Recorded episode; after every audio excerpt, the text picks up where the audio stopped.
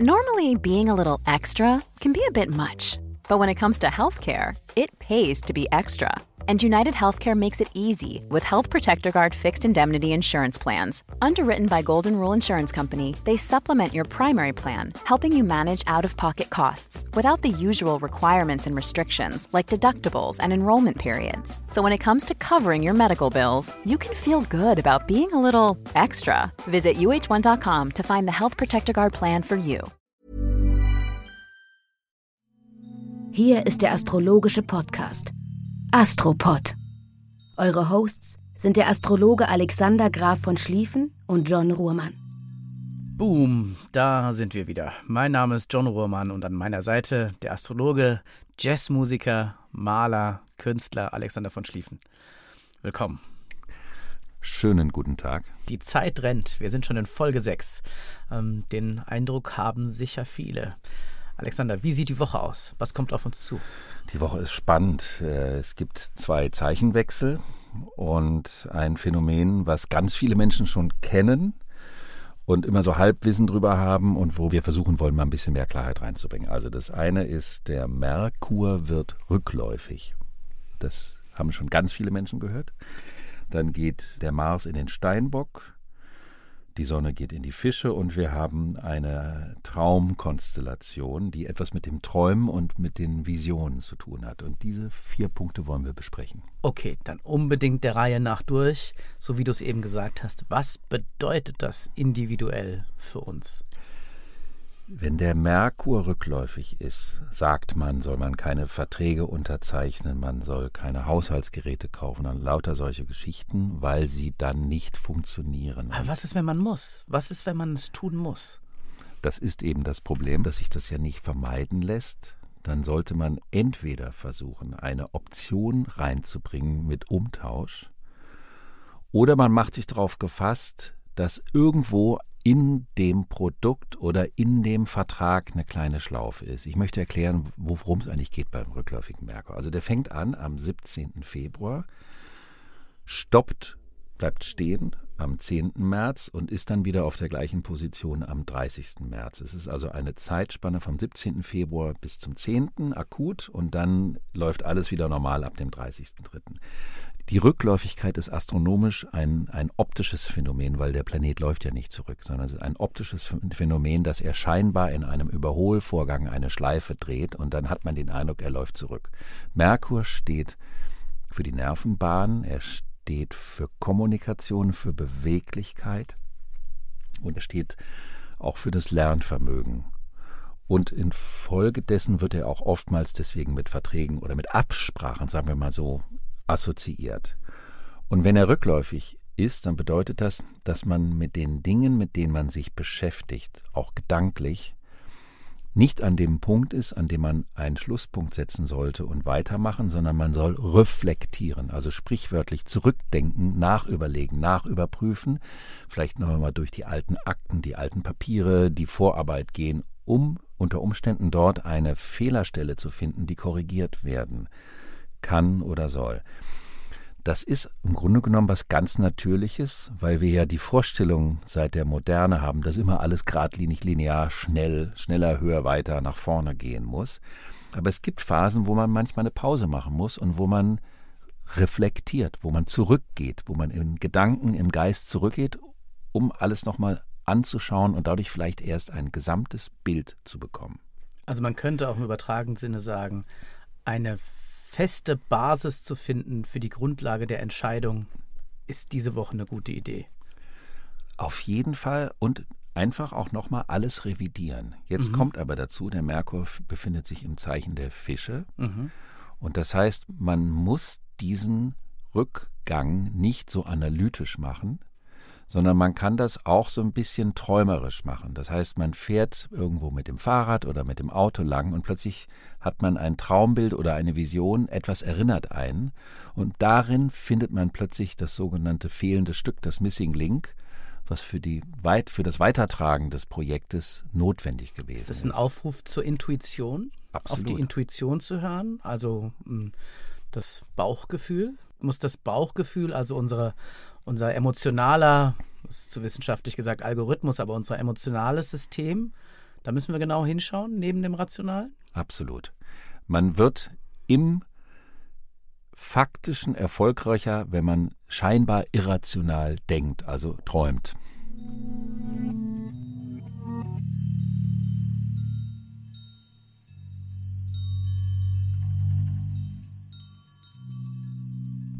Und die nächste Konstellation?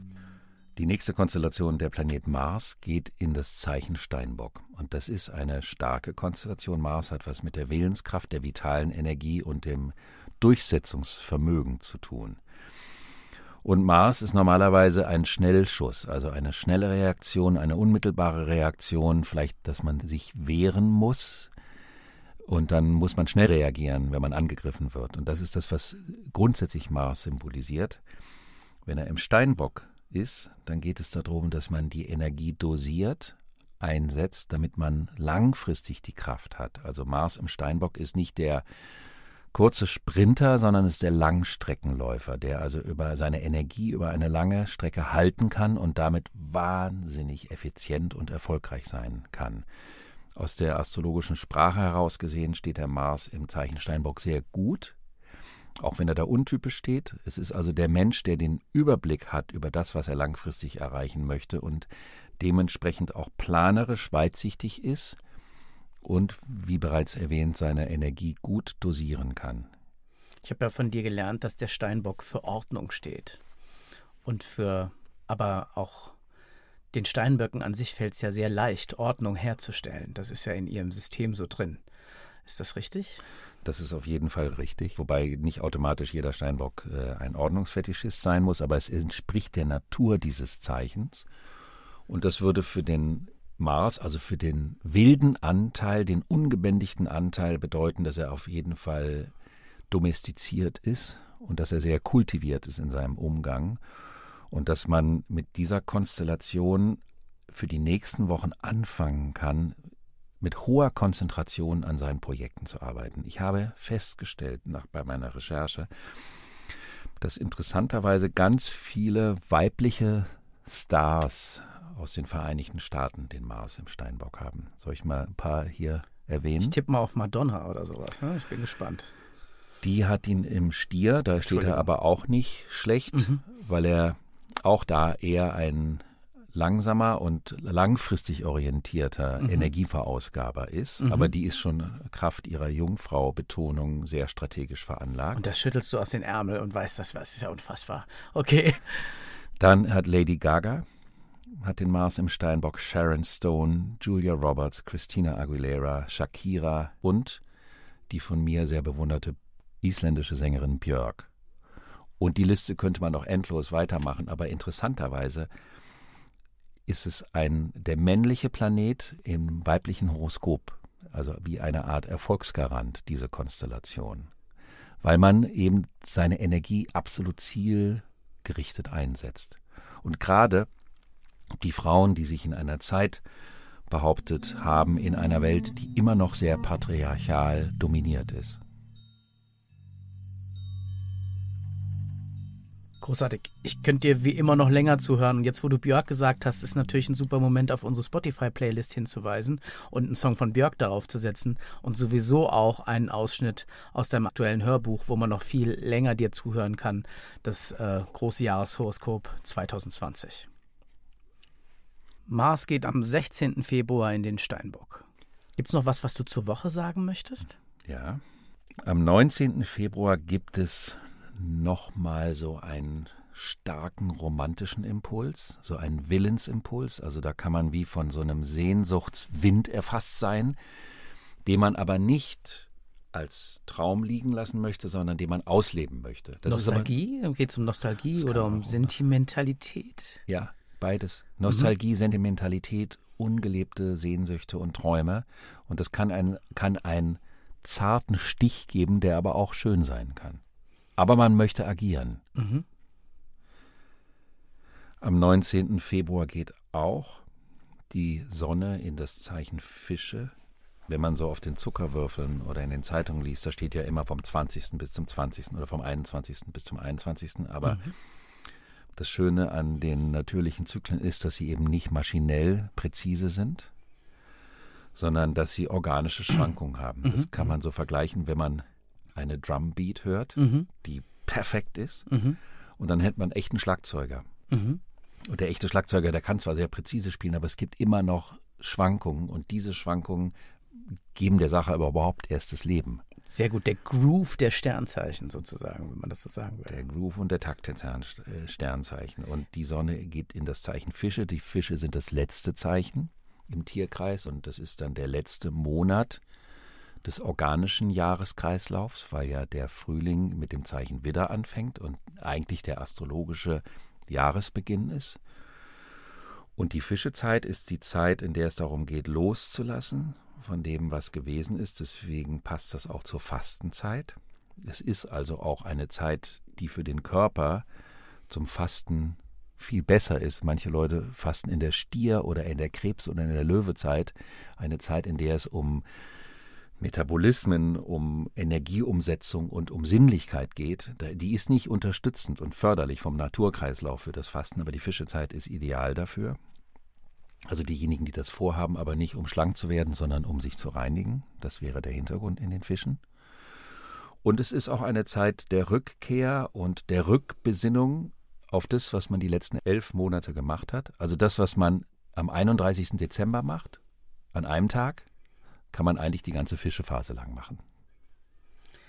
Dann noch eine Frage, ähm, die mir Kritiker immer wieder stellen. Ich habe das Gerücht gehört, dass die Behauptung steht, dass die Sternzeichen überhaupt nicht richtig definiert seien. Denn in Wahrheit sei zum Beispiel ein Wassermann gar kein Wassermann, sondern müsste aufgrund der wahrhaftigen Naturbeobachtung ein ganz anderes Sternzeichen innehaben. Ist das ein wahres Gerücht? Kann man dazu irgendwas sagen oder stimmt das eigentlich gar nicht? Doch, doch, das stimmt. Und trotzdem ist es nicht relevant. Wie so oft bei der Kritik an der Astrologie, dass es aus einer bestimmten Methodik heraus stimmt, die aber für das Astrologische nicht relevant ist. Dieses Phänomen nennt man Präzession. Das ist nämlich, die Astrologie bezieht sich ausschließlich auf die Bewegung der Planeten um die Sonne. Respektive von der Erdperspektive. Sie ist geozentrisch, das heißt also die Erde ist der Mittelpunkt, das ist ja die Betrachtung der Astrologie. Und ähm, man beobachtet die Bewegung von Merkur, Venus, Saturn und so weiter und so fort. Und die Ekliptik, das ist also die scheinbare, das ist wie so eine Art Gürtel um die Erde. Also wenn man jetzt davon ausgeht, von der Erde aus gesehen, dass sich die Sonne um die Erde dreht, dann gibt es eine Bahn und die nennt man die Ekliptik. Und diese Ekliptik ist sowas wie das Maßband der Astrologie. Und die ist in zwölf gleich große Abschnitte unterteilt, die parallel zu den Monaten und den Mondzyklen eingeteilt wurden. Und anhand dieser Ekliptik wird bemessen, aha, Saturn und Pluto, wie wir das ja gerade in diesem Riesenzyklus haben, die befinden sich an einem Ort, wo auf der Ekliptik der Steinbock ist. Und deswegen sagen wir Astrologen, jetzt ist ein Zyklus, der im Zeichen Steinbock beginnt. Dieses Sonnensystem ähm, hat also, als diese Zeichen benannt wurden, hat man außerhalb des Sonnensystems die ganzen Fixsterne gehabt, die ganzen Punkte. Die waren an einem bestimmten Punkt und dann haben die Menschen die gesehen und haben daraus Bilder kreiert, weil wir ja ein bildschöpferisches Wesen sind, wir Menschen. Und diese Bilder, aus diesen Bildern sind dann Wassermann, Steinbock, Schütze und so weiter entstanden. Was passiert ist, dass sich das Sonnensystem im Universum weitergedreht hat. Das heißt also aus der Perspektive heraus, von heute befinden sich an den Punkten, wo sich früher das Wassermann-Bild außerhalb des Sonnensystems befunden hat, nicht mehr, sondern was anderes. Das hat aber keinen Einfluss auf die Deutung, weil die Deutung der Astrologie nur innerhalb des Sonnensystems funktioniert. Das ist so quasi wie ein Ball, der sich ein Stück gedreht hat. Ja. Und dann ist das, was draußen ist, was der Namensgeber ist, Ja, ja, ist nicht mehr an der gleichen Stelle. ja. Und man könnte es jetzt umbenennen, aber in Hinsicht auf die reale Deutung, die sich nur auf das Innerhalb Hat bezieht, das hat das keinen Bild Einfluss. keinen Einfluss eigentlich. Und das sondern meine ich damit. Die. Kritik stimmt, aber sie hat keinen Einfluss. Sie ist nicht relevant. Okay, verstanden. Also ich konnte mir so richtig zum ersten Mal herleiten, wie eindrucksvoll für die Menschen vor unserer elektrifizierten Zeit den Himmel empfunden haben müssen und wie logisch es auch ist, dass in der Betrachtung des Himmels durch in der Vor- und Frühgeschichte bis in die heutige Zeit die Menschen Sinn und Bedeutung finden wollten und konnten, sieht man immer dann, wenn man irgendwo in der Wildnis ist, wo keine Lichtverschmutzung stattfindet, wenn man irgendwo in der Wüste ist oder auf hohen Bergen und mal in den Himmel schaut. Es ist ja ein unglaublicher Anblick. Das sehen wir leider in unseren heutigen Großstädten kaum mehr.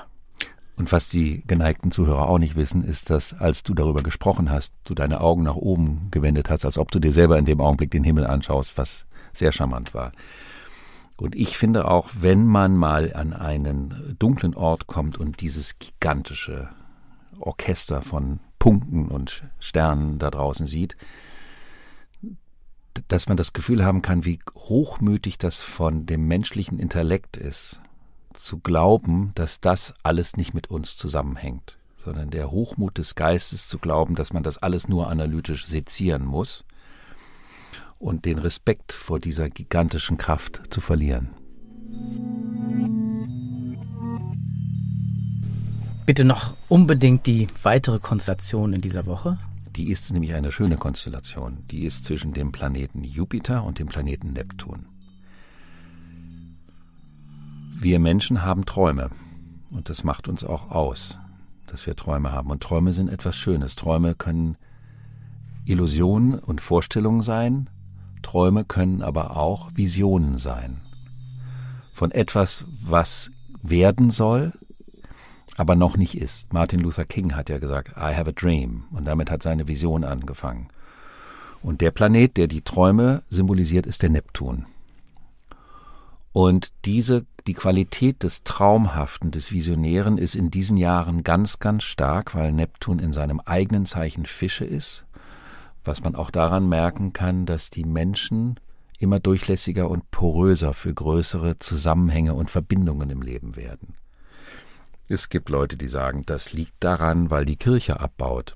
Als Astrologe würde man sagen, die Kirche baut ab, weil der Neptun in den Fischen ist und die Menschen auf eine andere Art und Weise eine, ein persönlicheres Gefühl für die Allverbundenheit der Dinge entwickeln möchten, was durch die Kirche in dem Kontext oder in dieser Zeit nicht mehr gewährleistet werden kann. Der zweite Planet ist der Planet der Hoffnung. Das ist Jupiter. Das heißt, ich habe einen Traum und ich habe eine Hoffnung, ich habe einen Wunsch. Ich habe den Wunsch, dass in Zukunft mein Traum Wirklichkeit wird.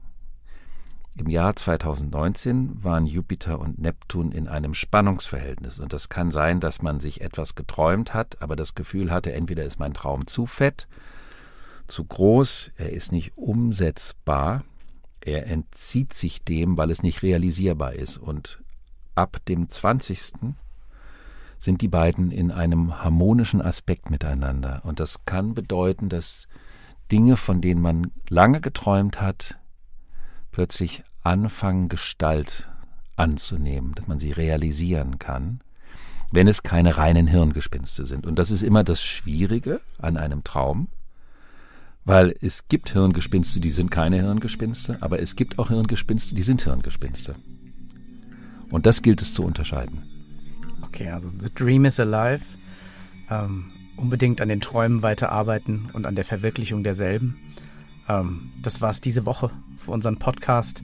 Bitte empfehlt uns weiter, gebt uns fünf Sterne, wenn es euch gefallen hat und bleibt uns treu. Bis nächste Woche. Das wünsche ich mir auch. Ihr könnt auch gerne sieben Sterne geben.